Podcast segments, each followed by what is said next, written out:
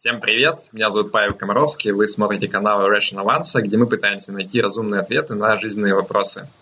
И сегодня мы продолжаем цикл роликов с Владимиром Кренделем, исполнительным директором УК Pinex Plus. Привет, Владимир. Привет. Напомню, что мы в предыдущих двух роликах подробно разобрали э, риски ETF, связанные с банкротством и с э, различием между синтетическими и физическими ETF. И сегодня хотел бы продолжить тему вообще вещей, которые подстерегают людей, которые вкладываются в ETF, может быть, э, тех, которые они не ожидают. На мой взгляд, мы прям хорошо покрыли все, что касается там, мошенничества, банкротства и так далее. Я бы хотел сегодня поговорить про э, чуть более такой неочевидный риск для многих людей. Это риск точности следования бенчмарку.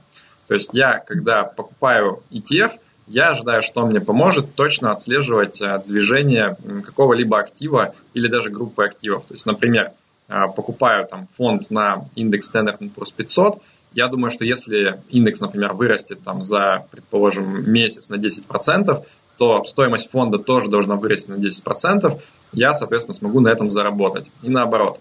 А, подскажи, пожалуйста, вот э, насколько стоит ожидать, что ETF будет действительно точно отслеживать динамику активов, которые он призван отслеживать, и каким образом вообще это измеряется. То есть вот есть какой-то способ понять, фонд хорошо делает свою работу или нет. Как правило, ETF очень хорошо отслеживает э, динамику индекса. Э, в первую очередь здесь, когда говорится вообще про ETF, имеется в виду отслеживает э, стоимость чистых активов фонда, разделенная на количество акций. То есть, ну, такую условная стоимость, стоимость акции Э, Но, конечно, и биржевая цена ETF, э, благодаря наличию э, механизма арбитража, тоже очень четко отслеживает уже в свою очередь эту самую стоимость чистых активов фонда, деленную на одну акцию. Чтобы не говорить все время вот эту длинную формулировку, я буду просто говорить SCA. Ну, здесь просто поправлю, что речь идет не обо всем объеме фондов, объеме активов фондов, а именно деленную на отдельную акцию. Вот, то есть, возвращаясь э, э, к твоему вопросу, отслеживает практически всегда хорошо. Что может помешать ETF отслеживать хорошо индекс?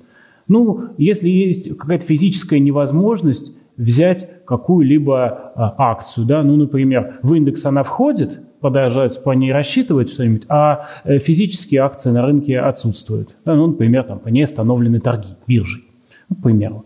В общем, скорее всего, какие-то очень редкие случаи могут помешать а, ETF некачественно отслеживать индекс. Что влияет на то, что будет отставание от индекса, про который ты сказал? Ну, безусловно, размер комиссии. Конечно же, чем меньше комиссии, э, тем меньше вот это самое отставание. Э, именно поэтому комиссии важны, именно поэтому комиссии стараются, ну, когда выбирают ETF, ну, смотреть на них и выбирать себе комиссии, собственно говоря, поменьше. Можно сделать шаг назад. Вот э, я, может быть, не совсем хорошо понимаю, что мы вкладываем в эти понятия. Там ошибка слежения, исследование отставания от индекса. Можем по порядку кратко вот рассказать. Например, э, то, да, что Bracket Error называется. Что это такое? Как, как вообще измеряется она? Есть признанный показатель, вот это самое разлета доходности по индексу и по фонду, приведенный в годовые измерения. Да, из дневных перешли в годовые, получили а, ошибку слежения. А можно я сразу а, уточню? Вот, вот смотри, давай на примере. А, возьмем какой-нибудь фонд, а, ну там, на российские акции, например, да, Финекса. Да. Я правильно понимаю, что по всем фондам вот эта ошибка слежения, ошибка следования, она публикуется, да, на сайте? Да, она публикуется по ETF, это часть регуляторного э, раскрытия. То есть и он входит потом и в отчетность. То есть это важный показатель, по которому э, тот же самый э, регулятор может, если захочет посмотреть, э, насколько фонд делал то, что он обещает. Когда публикуется э, относящаяся непосредственному субфонду часть проспекта, которая называется дополнение, supplement, э, или приложение, как можно переводить, э, то в нем говорится, исходя из того, что это за актив, насколько он ликвиден, мы ожидаем вот такой ошибки слежения. И, соответственно, если ты от нее э, отклонился, то ты в отчетности пишешь, что э, произошло такое отклонение, оно было вызвано тем-то и тем-то каким-то событием. То должен это дело раскрыть. Обратно в BPIF ошибка слежения не представлена в законодательстве. Э, вообще такой показатель не рассчитывается, ибо пифами не публикуется. Я могу догадаться, почему, эм, посмотрев на наши расчеты где у них ошибка слежения Окей. довольно высока. А давай вот конкретно, можешь мне назвать примерный уровень ошибки слежения там вот по тому же самому фонду Finex, э, который отслеживает российские акции? А по э, российскому, по фонду российских акций ошибка слежения это полпроцента, у ближайшего конкурента э, из категории BPIF она больше в три раза. Угу.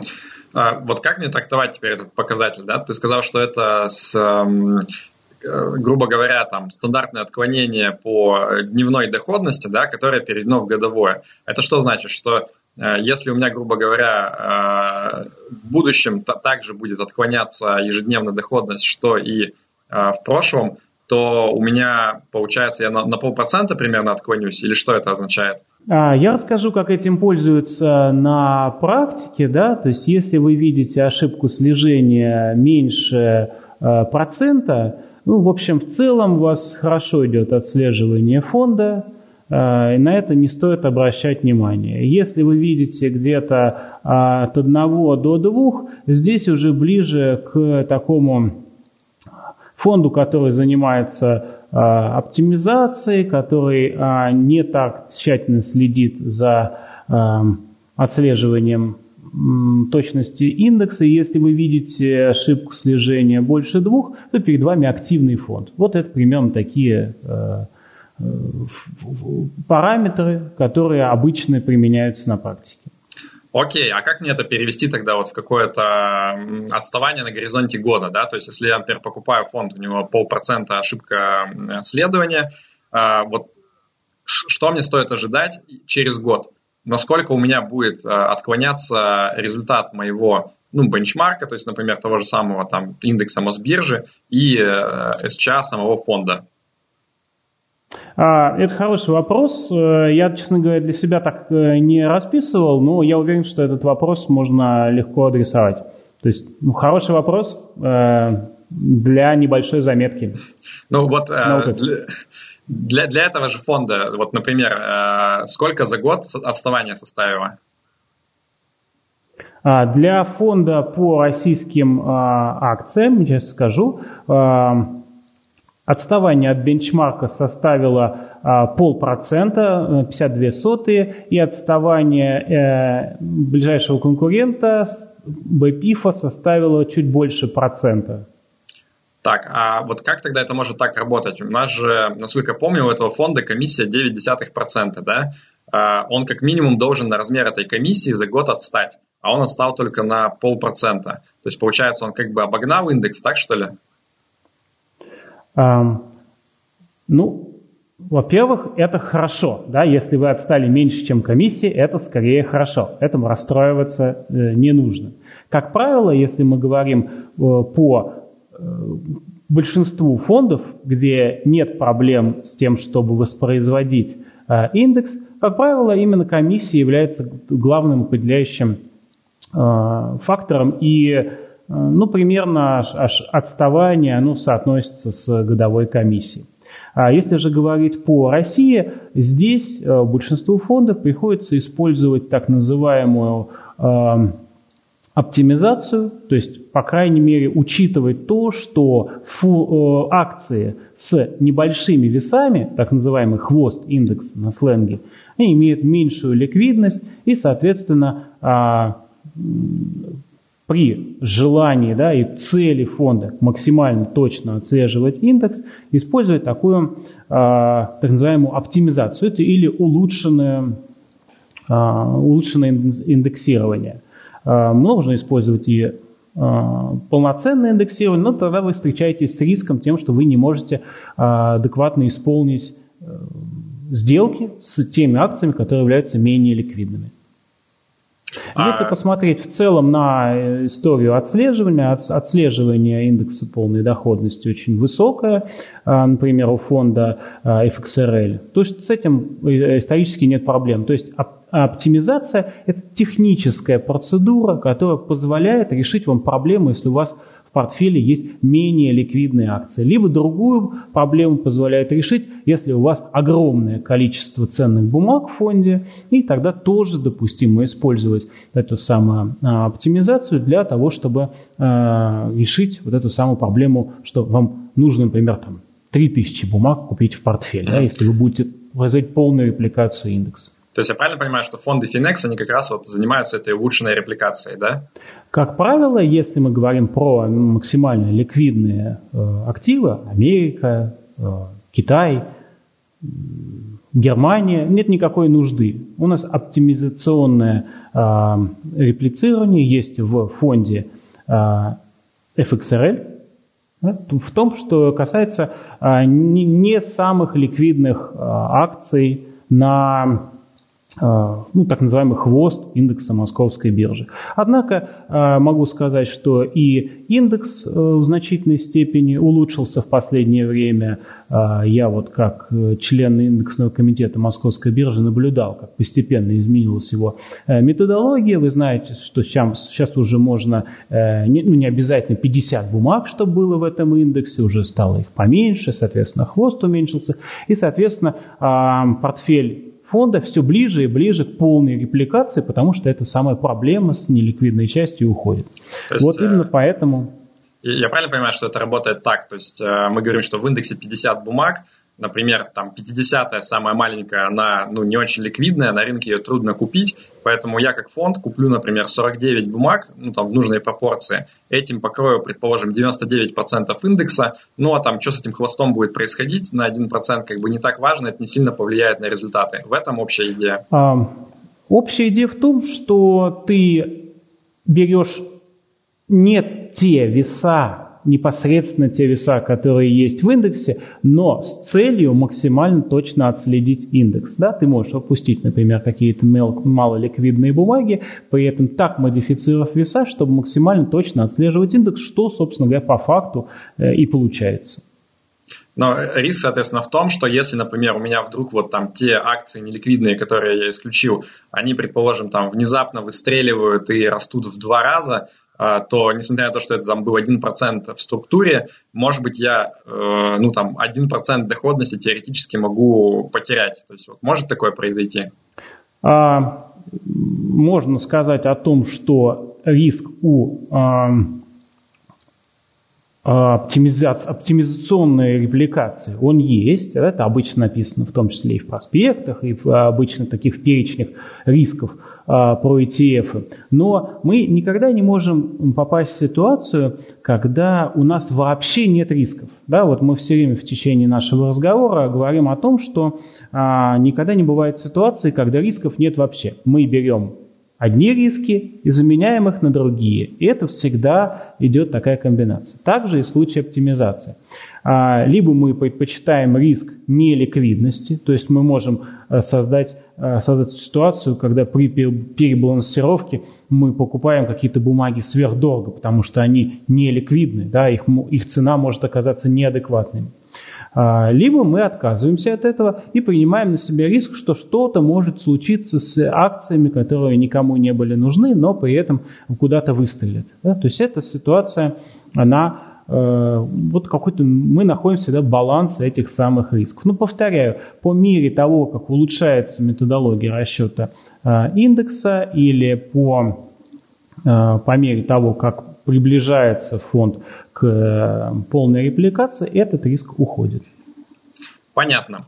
Вот я пытаюсь представить, что еще может заставить отклониться Э, там ту э, динамику той корзины активов, которую я хотел бы приобрести от э, динамики стоимости ETF, в который я вложился. Вот я знаю, что есть разные виды фондов, да, например, ETF, которые в Америке торгуются на американской бирже, они обязательно там выплачивают дивиденды ну, регулярно. Есть, например, европейские фонды, которые, наоборот, часто аккумулируют э, дивиденды. Вот фонды Finex, они, соответственно, тоже аккумулируют да, в своем составе все дивиденды. И, с одной стороны, это мне кажется удобным, да, то есть мне на самом деле лень возиться с дивидендами, когда у меня по моим американским ETF мне их выплачивают, это нужно зайти вовремя там э, в терминал, э, купить на них акции и так далее. Мне удобнее, когда аккумулируются. Но я знаю, что есть определенные налоговые нюансы, а, которые, ну, на самом деле немножко скрыты от глаз инвестора, но они на самом деле присутствуют. Вот давай сначала на примере зарубежных фондов примерно обсудим.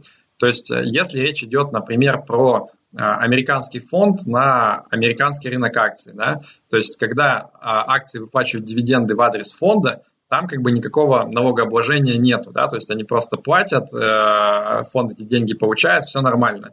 А, налогообложение возникает, когда фонд уже в мой адрес выплачивает эти деньги, соответственно, с меня там э, ну, 13% государство российское должно удержать, да, несмотря на то, что это зарубежный фонд. Вот если тот же самый фонд я пытаюсь взять, ну точнее другой фонд, но на тот же самый индекс я пытаюсь взять э, в Европе, например, там в Ирландии, да, зарегистрирован точно так же, то у меня там получается, по сути, как бы ну, двойное налогообложение, да, за счет того, что в тот момент, когда американские акции платят в адрес европейского фонда, там уже один раз берут налоги с этих дивидендов, а потом, э, когда у меня э, стоимость этих дивидендов, э, ну, если я захочу продать акцию ETF, то с меня налоговая возьмет как бы наша еще раз 13% с разницей между ценой покупки и ценой продажи. А так как у меня дивиденды аккумулировались, у меня как бы они ну, буду сидеть в этой цене продажи, я, по сути, еще раз заплачу налог.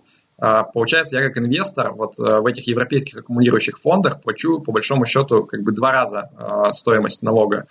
А, вот. А, или ни одного. Потому что если ты разумный инвестор и пользуешься, например, э, льготой на долгосрочное владение, я имею в виду, конечно, фонды уже, которые обращаются на московской бирже, то, соответственно, а, все дивиденды, полученные, аккумулированные в фонде, ты продержал минимум 3 года а, и получил вычет в размере 3 миллиона рублей умножить на 3 года на доход. То есть большинство а, наших слушателей наверняка покроет свои доходы, тем самым такой вот льготы. Соответственно, э, тут уже становится менее важно, платит ли по американским акциям, ну, получается ли доход, налог, ставка налога 15%, как в случае Finex ETF для американских акций, да, будь то FXUS э, или FXIT, или 30%, как в случае, например, BPIF, без вариантов. Вот, поэтому э, ориентируйтесь на то, чтобы, ну, мне так кажется, если мы говорим про фонды на московской бирже, что действительно выгодно использовать эти самые льготы, либо ИИС, либо льготы на долгосрочное владение, и вообще э, можно ни с кем не делиться этим самым доходом. Льгота на долгосрочное владение – это очень важная, полезная штука, но, э, если я правильно понимаю, в твоем примере все-таки не получится ни разу заплатить, ну, как бы не заплатить налог. Все-таки один раз налог будет удержан, да, вот тот, про который ты сказал, когда у меня американские акции перечисляют в адрес Европейского фонда, ты сказал, что ставка налога 15%, да, сейчас по фондам Finex составляет? Да, по американским акциям 15%. Uh-huh. Одно время она была 30%, а, после этого удалось расширить наш листинг, в том числе а, на Европу по этим фондам. И, соответственно, а, после этого мы отражали эту информацию на сайте. 15% это хорошая европейская ставка на американские акции. Не стоит этого на самом деле сильно про это переживать и думать. Э, доход, дивидендная доходность американских акций мала. 15% а, от вот этих, там, не знаю, полутора процентов. Два процента, да. В, луч, в лучшем случае. Ну, сейчас идет процесс э, сокращения дивидендной доходности, да, то есть компании э, не будут иметь так много кэша, чтобы сильно делиться. Э, ну, возможно, посмотрим. Э, и вот что я хочу сказать. Э, вижу по онлайн-дискуссиям, что очень многие умные инвесторы, трейдеры крайне озабочены тем, чтобы именно ни с кем не поделиться налогами. Но ведь это не может быть финальной целью. Финальная цель это сформировать свой капитал. Да? Вот из этого нужно исходить. И когда э, я вижу э, мысли о том, что вот не буду, буду инвестировать так, чтобы главное ничего не заплатить, мне кажется, кто-то что-то упускает. Но тем не менее, подтверждаю, 15% нормальная ставка, э, и ну вот, мне кажется, хороший вариант для инвестирования. Мне просто кажется, что ты как-то зря противопоставляешь эти две цели. То есть мы же налоги платим из своего капитала, поэтому, э, ну, понимая, что мне гораздо сложнее, на самом деле, управлять доходностью, которую я получаю, потому что она больше зависит от рынка все-таки, а не от меня, если я там не провидец какой-то, э, я понимаю, что мне проще пытаться минимизировать свои затраты, в том числе там комиссии, которые я кому-либо плачу, ну и налоги в том числе. Поэтому мне именно, кажется, что... Окей, э, именно поэтому мы вот э, и пошли на то, например, чтобы не игнорировать нужды российских инвесторов и перейти к возможности им получать ставку налогообложения 15% по американским акциям. Мне кажется, это очень важно. Ну и, соответственно, если у нас ставка 2%, Э, доходности дивидендной, то 15% от этого это будет примерно там 0,3% в год, да, то есть тоже на самом деле не такая уж маленькая сумма, э, если смотреть на долгосрочный период времени. А До той поры, пока не, вы не столкнетесь с э, просадкой в 40%. А мы обязательно столкнемся, конечно, и уже почти что столкнулись недавно, на самом деле. А, смотри, вот еще такой вопрос. Мы сейчас обсуждали только что ошибку слежения, да, и там накопленное отставание.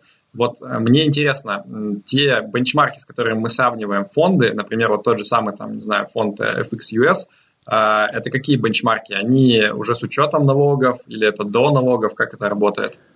А, отличный вопрос. Обычно это все очень детально описывается в полном названии индекса.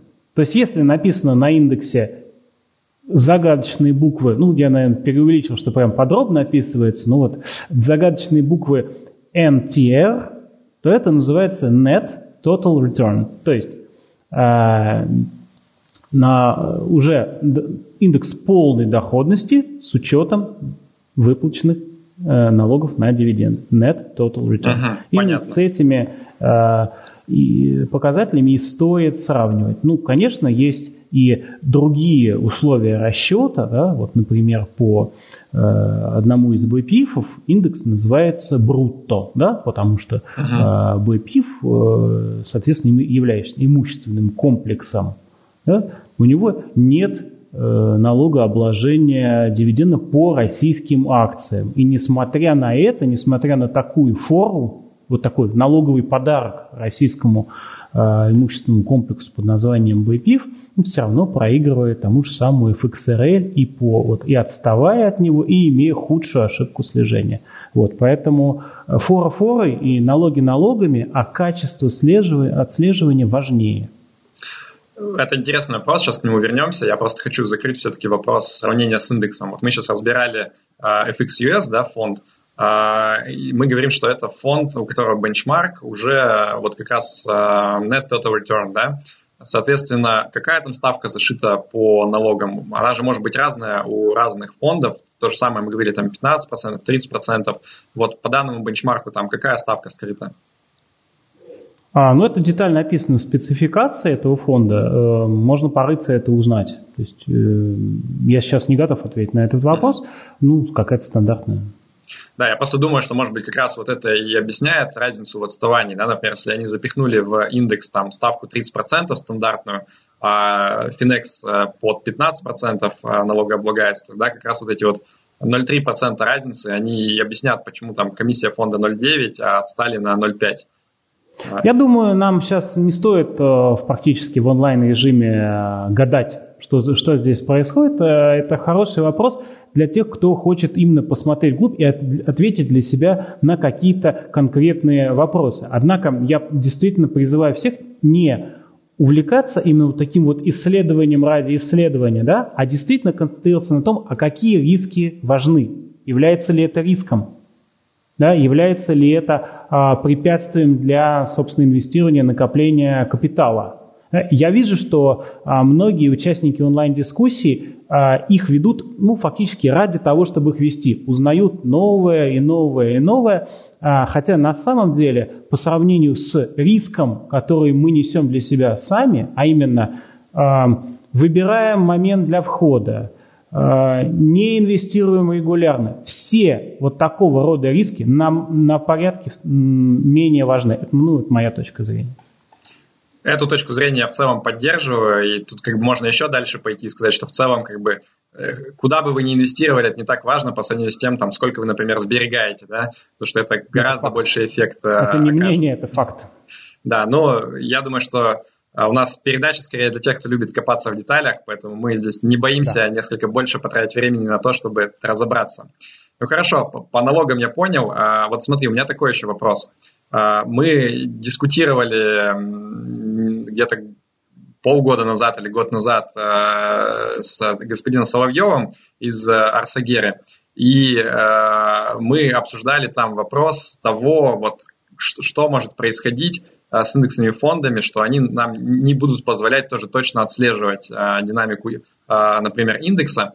И вот один из аргументов, который он привел, это то, что а, когда, например, изменяется индекс, он как бы изменяется немножко задним числом, да, то есть как бы а, в момент там изменения он берет там цены закрытия, немножко перестраивает, а, ну, в общем, пересчитывает, что произойдет как бы на следующий день, и для индекса как бы это достаточно ну, безболезненно происходит. Но в свою очередь фонды ETF, им тоже нужно вслед за этим изменением состава индекса, например, а, купить, например, какую-то бумагу срочно или продать эту бумагу. И так как все фонды действуют одинаково, то у нас на рынке в моменте может возникать э, ситуация, когда, например, мы добавили новую бумагу в индекс, все индексные фонды ринулись одновременно эту бумагу покупать в свой портфель, и так как, э, ну, опять же, может быть, там бумага не такая там ликвидная или еще что-то, ее цена резко подскочила просто потому, что, как бы, ну, очень много стало покупателей, а продавцов было там, например, гораздо меньше. И по идее это может заставлять, э, ну, опять же, результаты э, фонда отставать от результатов индекса, потому что в индекс она включилась как бы по низкой цене еще, а фонды все купили подороже. Вот э, можешь просто рассказать с твоей точки зрения, есть ли такая проблема и как на практике как бы, фонды с этим борются? Ну, значит, во-первых, такой проблемы, конечно, нет. Ну, потому если посмотреть на глобальные результаты э, индексных фондов, да, ну, это общее место, все знают, что они э, вполне себе системно опережают активные фонды, которые, казалось бы, могут выбирать себе любой момент для перебалансировки или вообще не смотреть на индекс и так далее.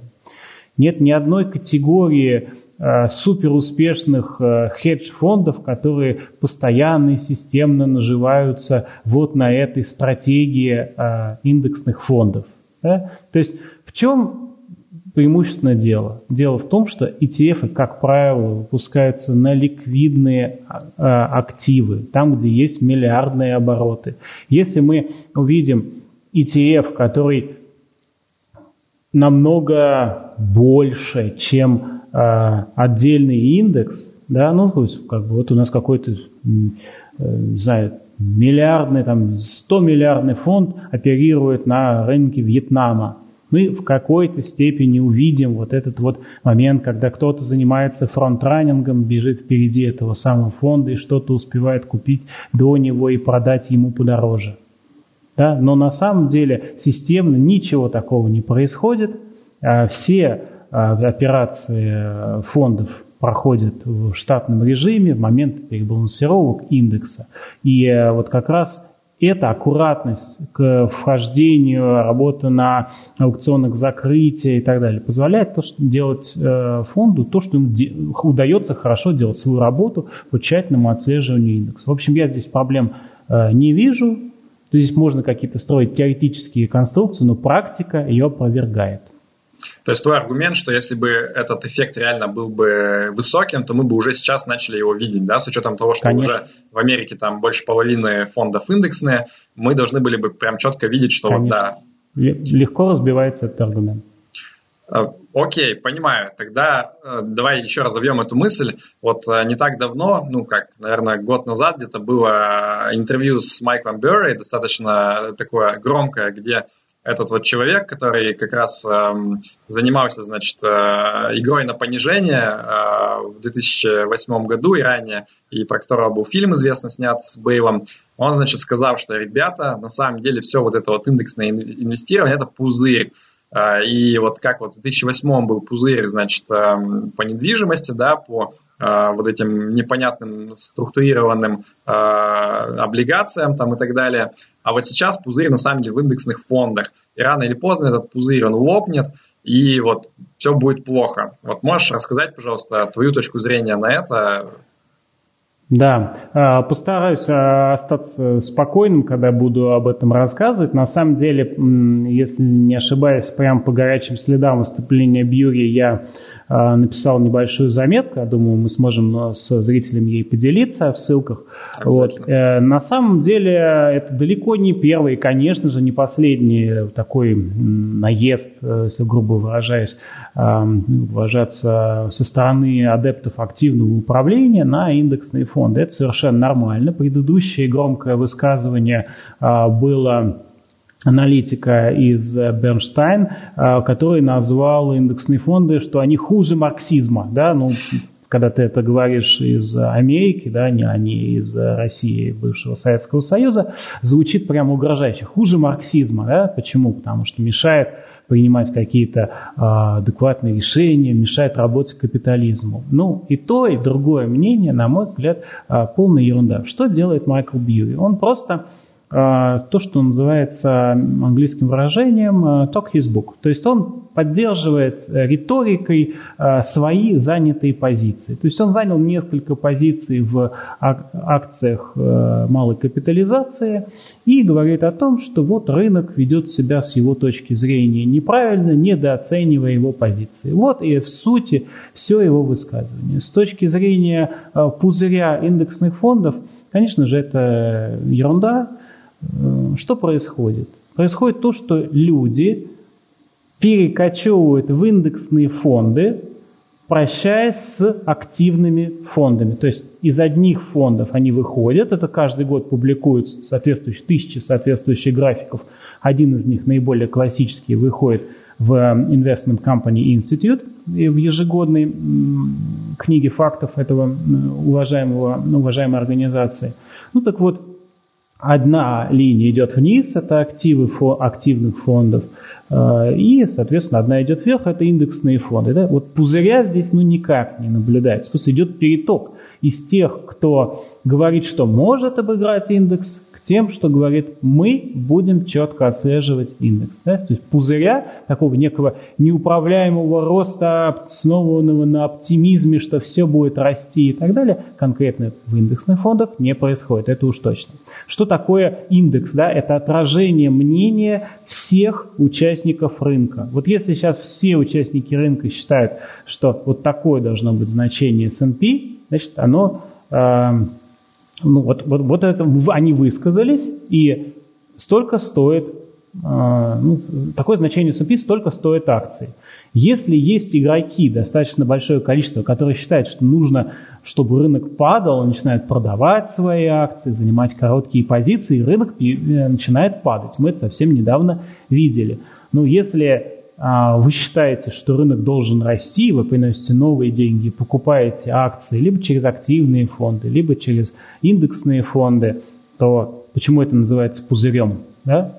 То есть, э, на самом деле, способ вложения не имеет ничего общего к э, динамике рынка. То есть вы можете покупать также акции Apple или Tesla, и это вы можете быть правым, вы можете ошибаться, но непосредственно к вложению через индексный фонд, это не имеет никакого отношения. Позволь я уточню тогда его мысль. Я с тобой согласен, что, наверное, вот в формулировке там пузырь индексных фондов это звучит немножко странно и, ну, как бы заведомо глупо, наверное, да, то есть как бы индексный фонд это реально просто вот как бы оболочка.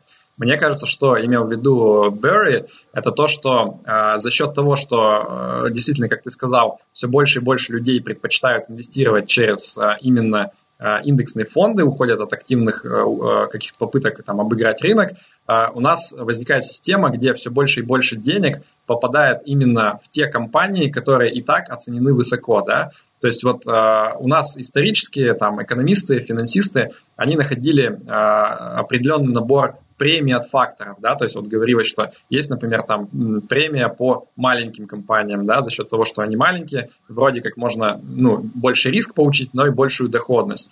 А, точно так же там есть премия от акций стоимости, да, то есть те акции, где у нас, например, есть достаточно большая прибыль, но сравнительно маленькая оценка, на долгом промежутке времени, они обычно, ну, как бы чуть-чуть обыгрывают акции, которые там, ну, например, акции роста, да, которые очень э, большой рост показывают в моменте.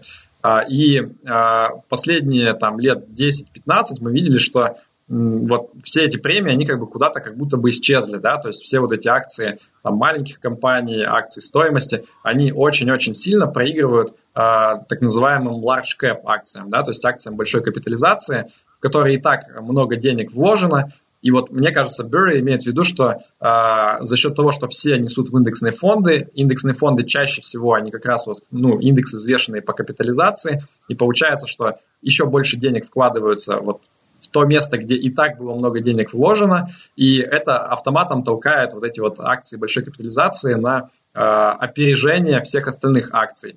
И он, по сути, делает, ну, как-то совершенно справедливо отметил обратную ставку, да, он говорит, что, возможно, все эти э, компании, которые составляют S&P 500, типа там гигантов, там Google, Facebook и так далее, они будут падать в итоге, но э, сравнительно будут опережать их те акции, которые вот были недооценены в последние там годы. Э, и, может да. быть, из этого вывод для отдельного инвестора, да, в том, что, ну, сейчас просто спекулирую, да, может быть, нужно не в стандартные там фонды S&P 500 вкладываться, а искать какие-нибудь фонды там акций э, малой капитализации или фонды стоимости. Вот что ты думаешь на этот счет?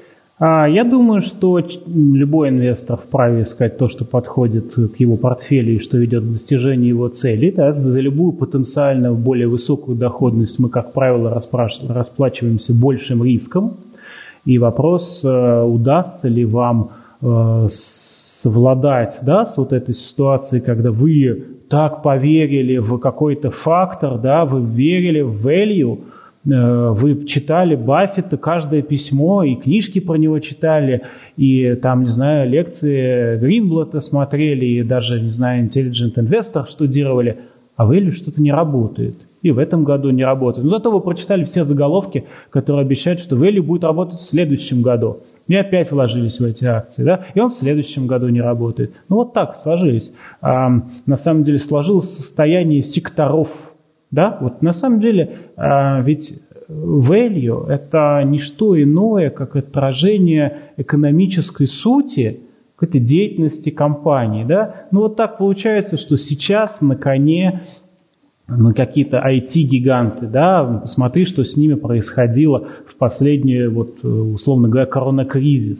да, что предрекали э, пессимисты и маркет-таймеры.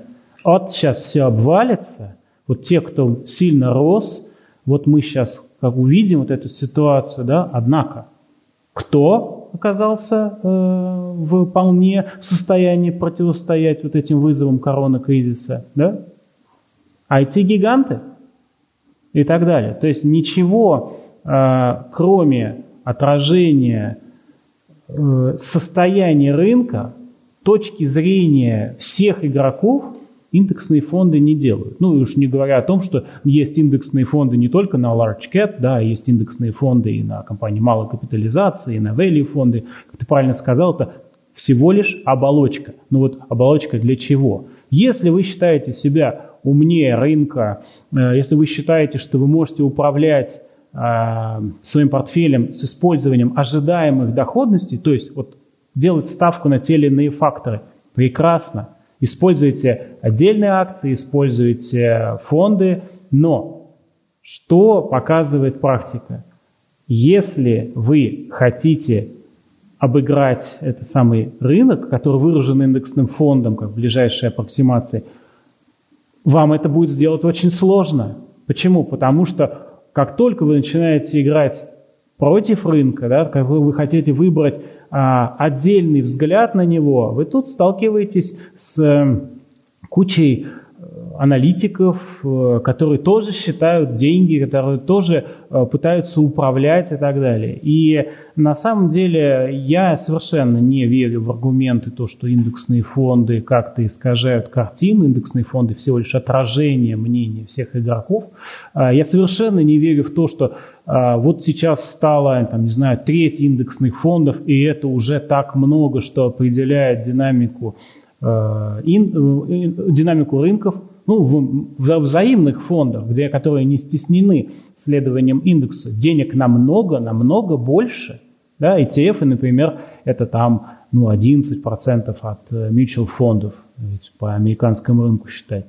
Ну, это совсем немного. И, соответственно, Слушай, если... А, а, а разве статистика, вот мне всегда казалось, что когда говорят, вот там год назад где-то были громкие все заголовки, что Э, значит, объем активов под управлением индексных фондов, он превысил объем активов под управлением активных фондов. Мне казалось, что там э, речь идет сразу и про ETF, и про mutual фонды. Да, э, есть же индексные фонды, которые не являются ETF, да, и они, они большие. И если мы видим такую статистику, это, как правило, по США, по миру намного меньше доля ETF против, по, собственно говоря, mutual фондов, да, то есть американский рынок является а, наиболее крупным. Вот. Э, ну, речь о том, что пока доля индексных фондов не приблизится процентов эдак к 90, говорить вообще не о чем. Все. А что Легко случится? Най... Давай Если мы увидим 90, близко к 90%, до чего еще очень далеко, то, скорее всего, будет, будут возникать ситуации, когда отдельные активные управляющие смогут находить какие-то ниши чуть более свободно. Да? То есть э, такое может случиться, и, соответственно, они будут получать какие-то дополнительные доходности, а они в результате смогут привлекать новые потоки денег. Ну, мы знаем, что деньги всегда ходят за прошлой доходностью. Соответственно, мистер X заработал и оставил эту нишу э, свободной да, для привлечения денег. К нему приходят деньги, и доля индексных фондов падает. Поэтому я думаю, что как только э, э доля индексных фондов станет столь большой, что э, на, на, можно будет на этом зарабатывать, мы увидим по итоге к активным управляющим, и все стабилизируется.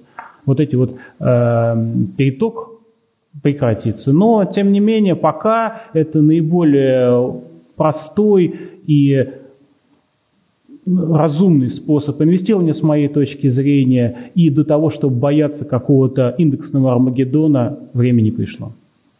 Ну, то есть, э, если будет прям высокая доля индексных фондов, прозвучало немножко так, что, возможно, разумному человеку стоит задуматься над тем, чтобы найти какой-то хороший активный фонд.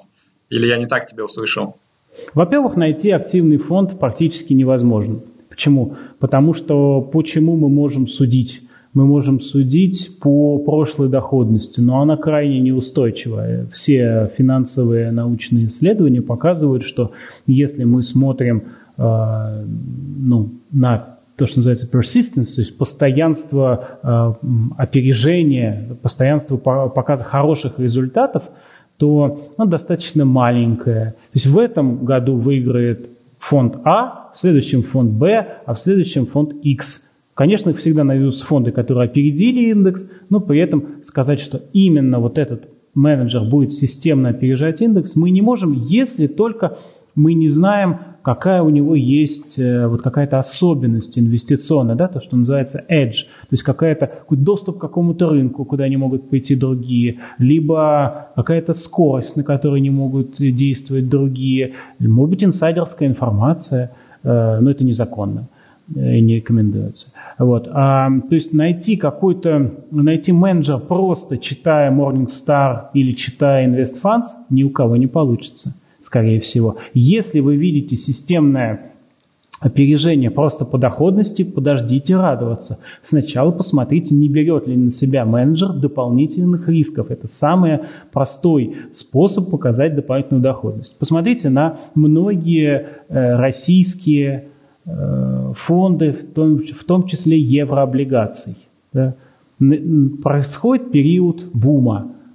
Мы хвастаемся – ой, смотрите, мы опередили индекс еврооблигаций, наши менеджеры молодцы. После этого происходит ситуация, когда мы говорим, а, вы знаете, наши менеджеры уже разбираются с ситуацией реструктуризации а, там, южноамериканских облигаций. То есть, а почему они с этим э, э занимаются? Да? Потому что ты взял на себя дополнительные риски ради получения доходности. Да? То есть доходность это еще не так. Поэтому выбрать менеджер очень сложно. Мы делали недавно интересный ну, вот, обзор, такой ну, перевод и рассмотрение такой статьи вышедшей в журнале CFA, который касается, что же наука знает об активном управлении на данный момент. Да? То есть, э, если убрать вот такие лозунги, что подождите судить активных управляющих, там было сказано именно то, что я сейчас вот привел. То есть, и, да, опережения бывают, они вряд ли бывают системными, и для того, чтобы быть э, системными, нужны специальные преимущества Edge. Окей. А, ну, на самом деле, наверное, основные вопросы, которые я сегодня тебе хотел задать, я задал. Давай тогда я подытожу кратко итоги нашего обсуждения, сниму личину своего злого полицейского плохого и попробую рассказать, как бы, что я думаю про те вопросы, которые обсуждали. Значит, по последней части, где мы говорили про там а, пузырь в индексных фондах, то, что там следующий крах экономической системы начнется именно с индексных ETF, я в целом, конечно, считаю, что это полная ерунда, я с тобой согласен полностью по этому вопросу. И, ну, мне кажется, что действительно ETF это просто оболочка, индексные фонды это просто способ, инструмент следить за активами. И, на мой взгляд, сейчас прям очень далеко от того, чтобы говорить о том, что там а, индексные фонды какие-то фатальные а, дисбалансы вносят в экономику.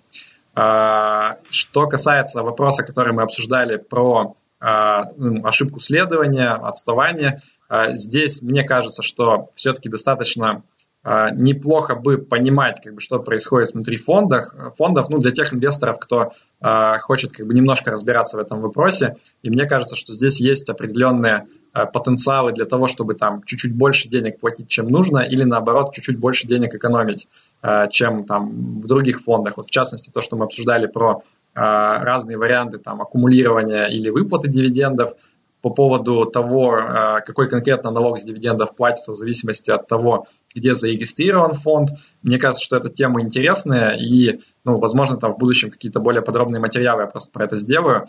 В том числе вот интересно то, что мы с тобой обсуждали про БПИФы, да, то есть звучит на вскидку так, что за счет того, что на российском рынке э, очень высокая дивидендная доходность, ну, исторически была, и, в принципе, сейчас пока остается. И БПИФ... Ну, правда, компании начинают снижать дивиденды активно, да? Ну, сейчас... понятно, что сейчас время как такое, раз в моменте что... это не совсем еще аргумент. Да, да, но тем не менее, как бы я думаю, что в обозримом будущем, а, скорее всего, российская дивидендная доходность будет гораздо выше, чем по миру, если, конечно, у нас не будет там какого-то мега-бума и все показатели оценки по российским акциям не вырастут несколько раз. Вот. А, и вот это преимущество фондов, пифов российских в том, что они могут не платить э, налог с дивидендов, по идее, оно должно давать им достаточно большое преимущество, да, там где-то до, э, ну, там, процентов в год. Э, и, конечно, вот мне с точки зрения логики кажется таким разумным, что нужно найти просто хороший BPIF с низкой комиссией, вложиться в него, и он, конечно, должен показывать результат лучше и чисто за счет налоговой льготы вот этой. Если честно, мне Но пока этого непонятно. не происходит. Пока да, не мне непонятно, почему этого не происходит, и вот, может быть, ты тогда дашь комментарий, почему этого не происходит, то есть где, куда это, девается эта математика? Это большая, это большая загадка, которую практически невозможно разгадать, пока БПИФы существуют э, в текущем виде. Почему? Вот если бы БПИФы, как ETF, публиковали постоянно свой состав, то есть мы точно знали, что находится внутри, соответственно, БПИФа, то можно было бы восстановить портфель, да, просто за каждый день, и найти, где эта самая потеря доходности происходит в BPIF. Однако из- из-за непрозрачности, из-за того, что мы не знаем, что внутри, мы только видим некое отставание от индекса, ну, как я уже рассказал, достаточно большое, и отставание от ETF, тоже накопленное. Вот. Э, ну, может колебаться, но пока сохраняется. Вот. Поэтому э, когда ты не понимаешь, что внутри фонда, э, вывести вот эти объяснения очень сложно. И, соответственно, рассчитывать на то, что ты купишь и забудешь, тоже очень сложно. Именно поэтому ETF каждый день публикует состав фонда, чтобы вот этих вопросов не возникало. Понятно. Но я все-таки как частный инвестор, я надеюсь, что рано или поздно мы, возможно, увидим такой БПИФ, который будет иметь низкую комиссию и еще и позволять э, пользоваться преимуществом по э, вот этой налоговой льготе. И если это произойдет, то ну, я, наверное, подумаю над тем, чтобы, несмотря на недостатки, э, которые мы обсуждали, да, там по ошибке слежения, э, возможно, все-таки буду вкладываться именно в BPIF. Но пока, конечно, такого варианта легкого, к сожалению, не видится на рынке. Э, ну, наверное, наверное, тогда все на сегодня. Спасибо тебе большое за ответы. Спасибо большое за вопросы. А, я призываю всех э, зрителей, кому понравился выпуск, поставить обязательно лайк снизу, подписаться на канал. И если у вас есть какие-то вопросы или комментарии к тому, что мы обсуждали, обязательно пишите в комментариях. А, мы с Владимиром постараемся ну, там, посмотреть, ответить, там, э, может быть, в следующих выпусках или, может быть, в комментариях напрямую на те вопросы, которые будут актуальны и интересны. Вот. А, и в, в описании к видео мы включим ссылки на те материалы, которые мы проговаривали.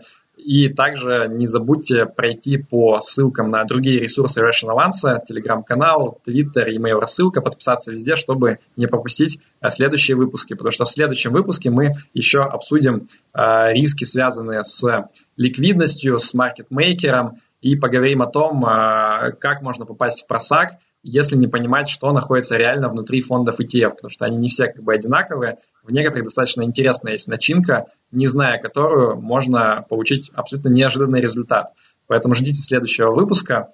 А на этом все. Да пребудет с вами разум. Счастливо. Всего доброго.